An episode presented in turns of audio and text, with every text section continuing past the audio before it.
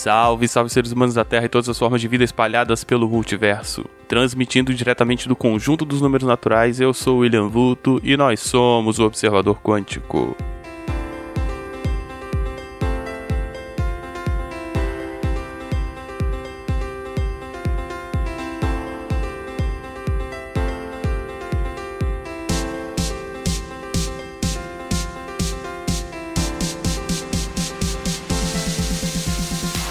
Mais um episódio do Observador Quântico no ar e hoje eu quero falar de matemática de novo. Eu sei que vocês odeiam, vocês ficam putos da vida quando eu falo de matemática, porque ninguém gosta, mas é a área que eu curto, é uma área que eu me sinto à vontade, então eu vou falar porque tem coisa interessante sim, tá? Hoje eu quero falar de uma coisa chamada princípio da indução, que é um conceito bastante usado aí pelos matemáticos, que eu quero que vocês conheçam e saibam que existe, tá? A ideia aqui não é que ninguém saia aplicando o princípio da indução, provando teoremas só ouvindo esse episódio, porque porque é uma coisa que carece de prática e tal, claro. Mas que vocês pelo menos saibam que existe e quando alguém, quando aparecer isso aí no, nos trabalhos de vocês, nas pesquisas de vocês, no que quer que vocês façam, vocês não achem de total estranheza, tá? Então vamos lá.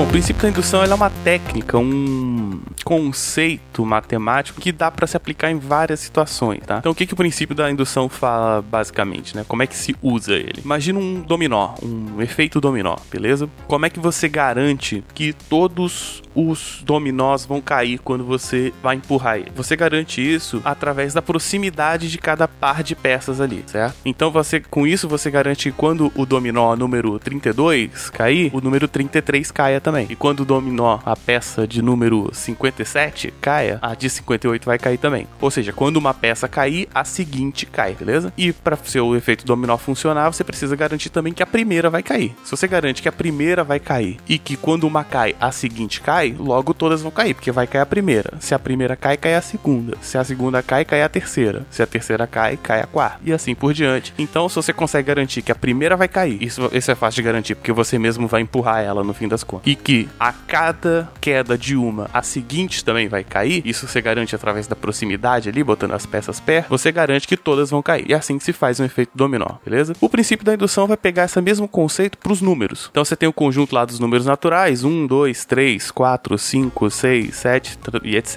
A, a de infinito. O fato do zero tal tá ou não independe, você pode usar ele como sendo um número natural ou não, vai caber de qual teoria que você está usando. Então se você pega esse conjunto dos números naturais, esses números vão ter certas propriedades, vão ter certas características. Quando você está estudando a teoria dos números, elas fazem sentido, assim, você vai ter propriedades ali, tipo, sei lá, envolvendo números primos, que você vai acabar usando para criptografia, uh, propriedades de própria multiplicação, propriedades de soma, várias propriedades de conjuntos ali dos números naturais. Então, o princípio da indução ele serve para provar propriedades, para demonstrar propriedades que valem para conjuntos ordenados, né? No caso, o conjunto dos números naturais é um conjunto desse. Então, a técnica é basicamente o seguinte: eu quero provar uma propriedade para os números naturais. Então, a técnica da indução é: você prova que ela vale para o número 1 ou para o primeiro número que você quiser, aquela propriedade, e depois prova que se vale para algum número, ela vale para o número seguinte, seria a, passada do dominó ali do exemplo que eu dei anteriormente. Então, por exemplo, se eu provo que a tal propriedade, propriedade P, vale para 1, isso é uma parte da demonstração. A demonstração vai ser feita em duas partes. Primeiro, eu provo que P, a propriedade, vale para o número 1, faço a demonstração, beleza. Depois eu provo que se vale para um número N, implica que vale para o número N mais 1. Ou seja, isso a gente vai chamar de passada da indução, passo de indução. Então, se vale para 1 e se valer para um número vale para o seguinte, então quer dizer, vale para 1, já que vale para 1, e quando vale para um número vale para o seguinte, também vale para 2, e para 3, e para 4, e para 5. E assim eu consigo demonstrar uma propriedade para todos os números naturais, por exemplo.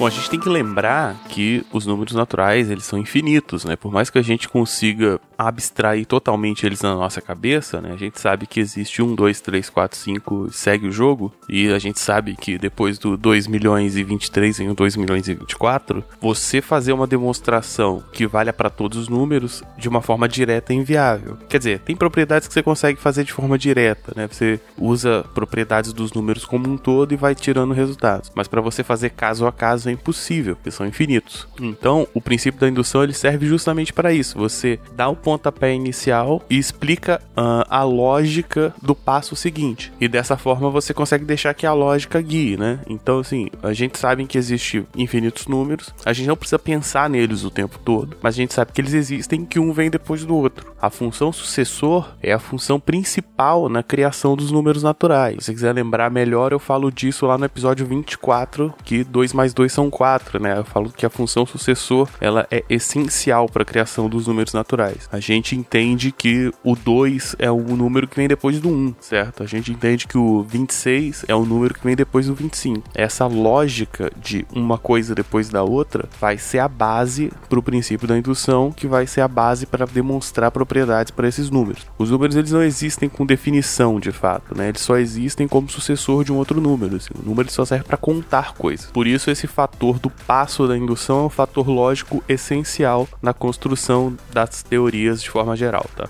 Um exemplo é um teorema de que se você somar os primeiros números ímpares, os n primeiros números ímpares, o resultado vai dar n ao quadrado. Então assim, 1 é igual a 1 ao quadrado, 1 mais 3 é igual a 2 ao quadrado, 1 mais 3 mais 5 é igual a 3 ao quadrado e assim por diante essa sai facinho por indução. Caso do 1 é fácil, né? Você prova rapidão, porque 1 é igual ao quadrado, exemplo. E para fazer o passo de indução também é relativamente simples. Você fazer uma sominha ali, tem um, tem um macete. Não vou tentar fazer em áudio aqui porque não faz nenhum sentido, mas é uma propriedade que sai rapidinho. Nesse caso, tem uma demonstração geométrica que é até mais elegante, assim, mas uh, não vem ao caso.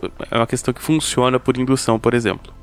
Existem outros tipos de indução. Por exemplo, você pode. Você não precisa começar do número 1. Você pode estar querendo demonstrar uma propriedade que vale só dos números uh, do 3 para frente. Aí você começa a fazer a demonstração do número 3, depois faz a passada. Se vale para 3, vale para 4, então vale para 5, então vale para 6 e assim sucessivamente, né? Uh, por exemplo, várias propriedades dos números primos não funcionam para o número 1, né? O número 1 ele zoa bastante a teoria dos números primos, mas aí você pode fazer a indução começando pelo número 2, né? Então, por exemplo, uh, todo número natural maior que 2 ou é primo ou é produto de números primos, por exemplo. Bom, e aí você começa do 2, né? Você não precisa fazer a demonstração por 1. Um. Você, você faz a demonstração pro 2 e aí faz aquela passada. Se vale para n, então vale para n mais 1. Um. Você faz essa demonstração, feita ela, então vale para 2, vale para 3, 4 e assim sucessivamente.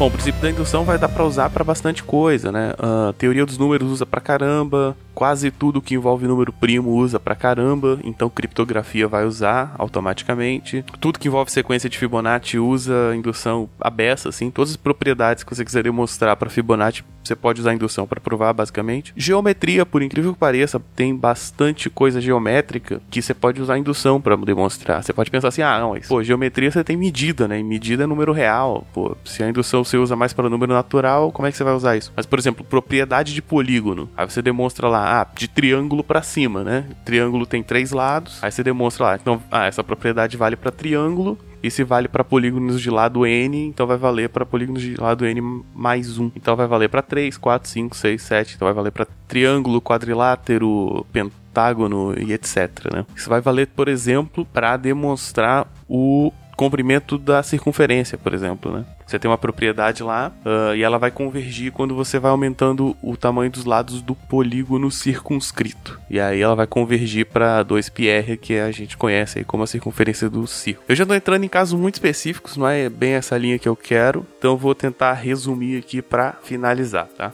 Novamente, princípio da indução é uma técnica matemática de demonstração de teoremas, especialmente para os números naturais. Tá? Então, é, como é que funciona a técnica? Você demonstra a propriedade para um primeiro elemento e demonstra a passada, que se vale para um elemento x, um elemento n, então vai valer para o elemento seguinte, n mais 1, x mais 1, chame como quiser. E isso garante que vale para todos, porque se vale para o primeiro. E quando vale para um, vale para o seguinte, então também vale para o segundo, para o terceiro e assim por diante. Isso vai ser usado em muitos lugares por aí. Aí você pode estar pensando, mas Vulto, eu passar toda a minha vida sem ter que fazer uma demonstração matemática, então para que eu quero saber disso? Bom, primeiro porque esse termo vai ser usado em bastante computação. Primeiro porque esse termo vai ser usado na computação, então quando alguém quiser te dar uma carteirada científica, ele vai, ele pode tentar usar isso. A gente tem que lembrar que as pseudociências estão crescendo bastante, tem muita gente usando termos científicos para pagar despertão, né? Inclusive toda vez que eu posto o observador quântico aparece um coach quântico, um maluco desses. Então talvez aí, se um dia esse termo surgir, você sabe o que significa. Segundo, porque o princípio da indução tem a ver com construir uma solução grande através de soluções pequenas pequenas e de uma forma mais simples às vezes, né? Então, às vezes um teorema ele parece mortalmente complexo para você demonstrar ele de forma direta, ou seja, pegando só as propriedades daquilo que você está usando e chegando a uma conclusão, e às vezes pelo princípio da indução com duas provas pequenas, você consegue fazer uma demonstração grande, uma demonstração que vale para todo. Como eu disse, vou repetir mais uma vez, você demonstra lá que a propriedade vale para o número 1, geralmente é uma prova de teste, né? Você aplica o que você quer e comprova, e o passo de indução indução, que é a parte mais complicada. Você pega um caso específico ali, né? Por mais que ele seja genérico, né? você tem que fazer de forma genérica. Você demonstra a passada, né? Que se vale para n, vale para n mais um. E essas duas provas, elas são muitas vezes pequenas e juntas, as duas através desse passo lógico, deixa, você deixa a lógica criar o processo e você tem uma demonstração que vale para todos os números, por exemplo, para todos os tamanhos de coisa. E talvez tenha um ensinamento aí, ou possa estar viajando também, né? Bom, a gente pode pensar nisso, inclusive deixe em tá? Eu acho que esse episódio ele foi mais complexo do que eu gostaria. Eu não consegui me aprofundar muito, mas sem exemplos numéricos, sem exemplos visuais, talvez não fique tão claro, tá? Então eu realmente quero que vocês comentem para dizer se ficou muito difícil, se ficou muito chato, se ficou muito louco, se deu para entender, se não deu para entender, porque aí eu posso pensar se eu entro mais nesse tipo de episódio ou não, tá? Então quero bastante feedback de vocês.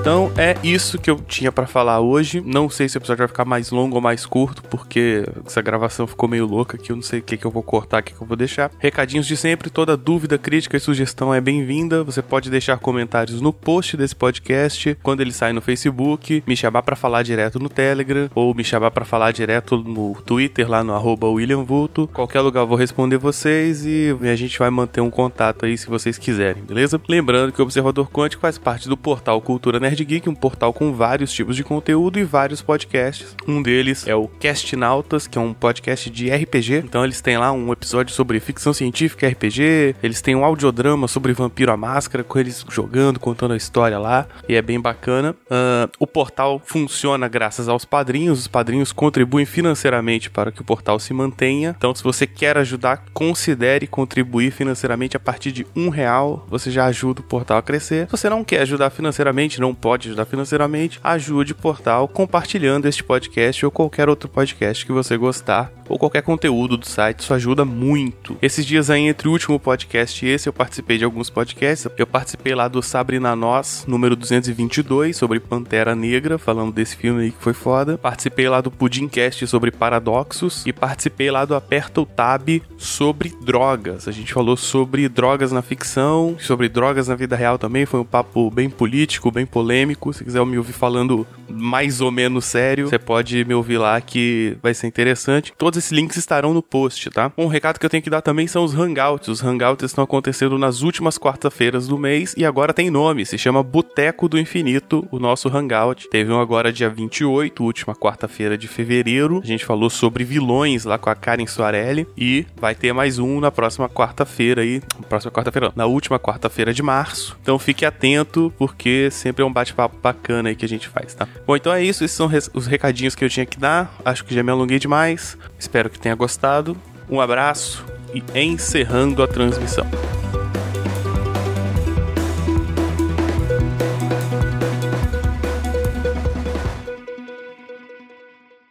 Este podcast foi editado por Léo Oliveira.